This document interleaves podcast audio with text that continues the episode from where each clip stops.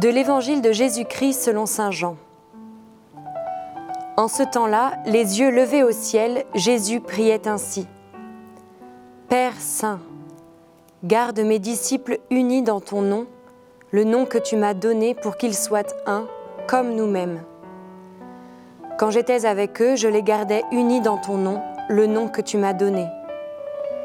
J'ai veillé sur eux et aucun ne s'est perdu, sauf celui qui s'en va à sa perte de sorte que l'écriture soit accomplie.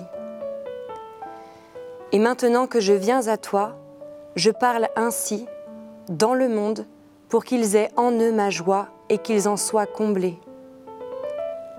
Moi je leur ai donné ta parole, et le monde les a pris en haine, parce qu'ils n'appartiennent pas au monde, de même que moi je n'appartiens pas au monde. Je ne prie pas pour que tu les retires du monde, mais pour que tu les gardes du mauvais. Ils n'appartiennent pas au monde, de même que moi, je n'appartiens pas au monde. Sanctifie-les dans la vérité. Ta parole est vérité. De même que tu m'as envoyé dans le monde, moi aussi, je les ai envoyés dans le monde. Et pour eux, je me sanctifie moi-même, afin qu'ils soient, eux aussi, sanctifiés dans la vérité.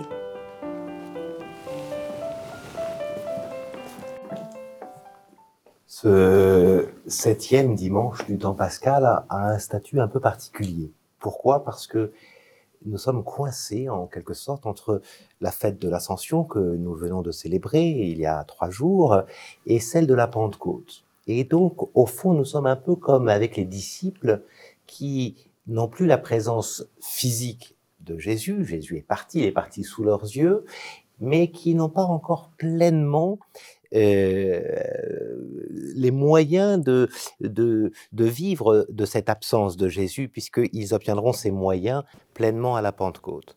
Et donc ils sont vraiment euh, dans, dans, dans, ce moment qui peut nous sembler aussi assez contemporain finalement, c'est-à-dire ce moment où euh, il nous semble que Jésus est loin, qu'il est parti, qu'il n'est plus présent, qu'il n'est pas là, et euh, ce moment, nous aurions besoin d'un surcroît de force euh, dont il nous semble parfois qu'il est un peu, un peu lointain.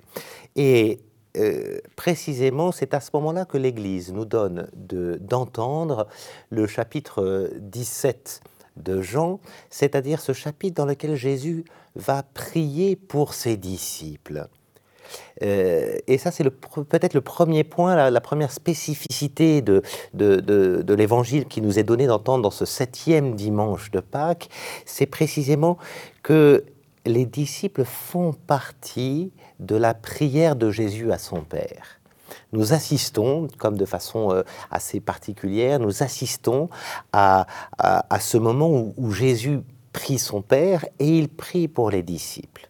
Et ce qu'il dit sur les disciples est particulièrement éloquent parce qu'il dit voilà, euh, ils sont dans ce monde, le monde les hait, le monde les persécute, hein, comme il m'a moi-même persécuté, mais je ne te demande pas de les retirer du monde.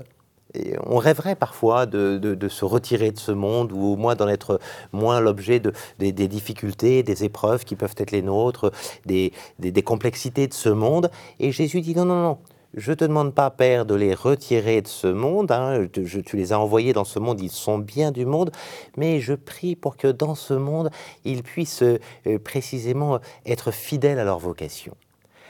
Et il me semble que dans ce, dans ce dimanche très particulier, euh, euh, se dire que nous faisons partie de la prière de Jésus, que nous sommes un des une des intentions de Jésus, une des intercessions de Jésus, et, et, que Jésus sait que ça va être difficile, sait que euh, euh, il n'est pas simple d'être dans ce monde, euh, dans ce monde difficile, et pourtant, voilà, il nous y envoie.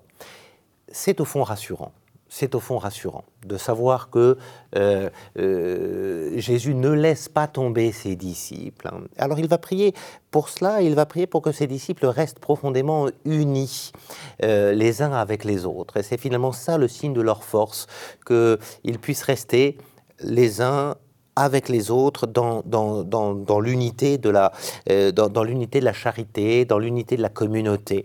Euh, voilà, bah, que nous puissions euh, très simplement en ce dimanche accueillir le fait que même si Jésus nous semble loin, nous appartenons à sa prière et il nous donne de quoi vraiment résister.